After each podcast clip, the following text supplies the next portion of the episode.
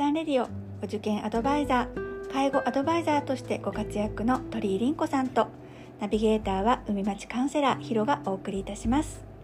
この湘南おばちゃんレディオは女性のお悩み相談。子育てお受験介護ダイエット。女性の仕事や夫婦関係そしてお金のことなど。要するに何でも勝手におしゃべりをする番組です。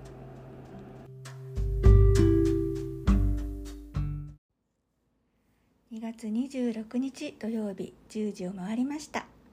湘南おばちゃんレディオ今日は第5回目です。私立大学の入試の結果が続々と出てくる頃だよね。うん、今年も結果をたくさんいただいておりますが引きこもごもだね。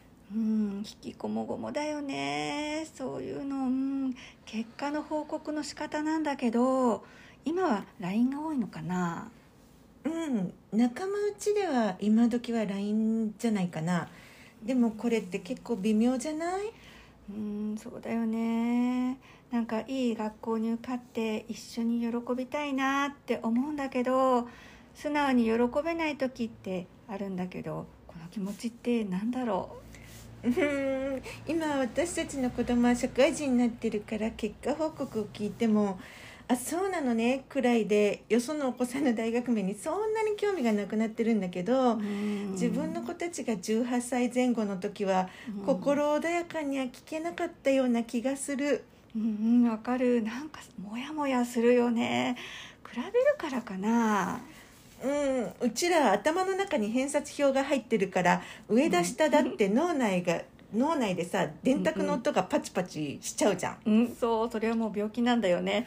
偏差値教育受けて育ってるからね私たち、うんそう今の子と今のママたちってどうなんだろ今も昔も気持ち的には変わんないんじゃう、ない、うん。中学受験に一生懸命だった人の方がうん。勝ち組とか負け組ってこだわるような気がする。うん。実際勝ち負けって関係ない気がするんだけどねでもなんか人の成功とかに素直に喜べないときっとそうじゃない時があってなんかえ？って自分の中で気が付く時ない、バリバリある。うん。すごい大学に受かりましたって言われても心から「よかったね頑張ったね」って思う時とうん「何自慢?」って思っちゃう時がある。うん。私心狭いからさ。うん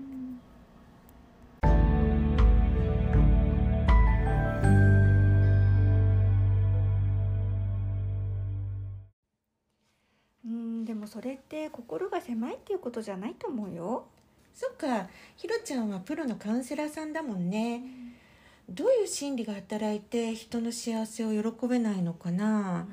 一緒に喜べたら自分もハッピーになるのになんで素直に喜べずにモヤモヤするのかな。うん。ね、その辺ちょっとモヤモヤするよね。でも素直に喜べないっていうことは自分が悪い人だと思いがちだよね。それちょっと違うと思うよ、でも喜べないからしょうがないじゃん。うん、でもこんな心の狭い私だけど、ひろちゃんの子供がいい大学に受かった時はすごい嬉しかったから報告してくれる人によって違うのかな。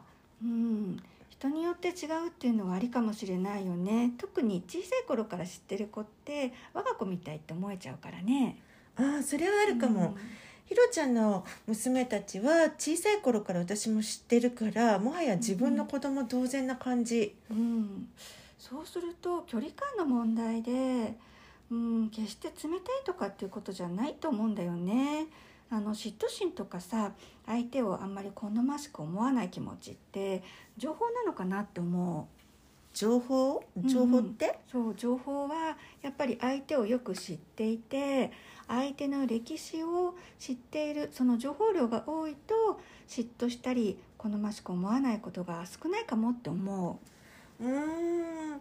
この辺りの心理状態ってもっと深く知りたい。う。うん。ね。じゃあカウンセラーとしてしっかり理論立てて伝えられるように。ごめんなさい。今日はちょっと用意がないので宿題にさせて。了解じゃあこの話はまた後日聞かせてね、うん、では今日の格言はカウンセラーひろちゃんからどうぞ。はい。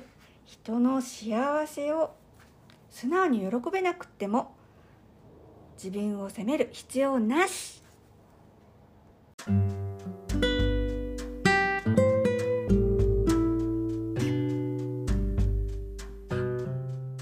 湘南おばちゃんレディオ。鳥居凛子と海町カウンセラーヒロがお送りいたしました。毎週土曜日10時にお会いしましょう。またね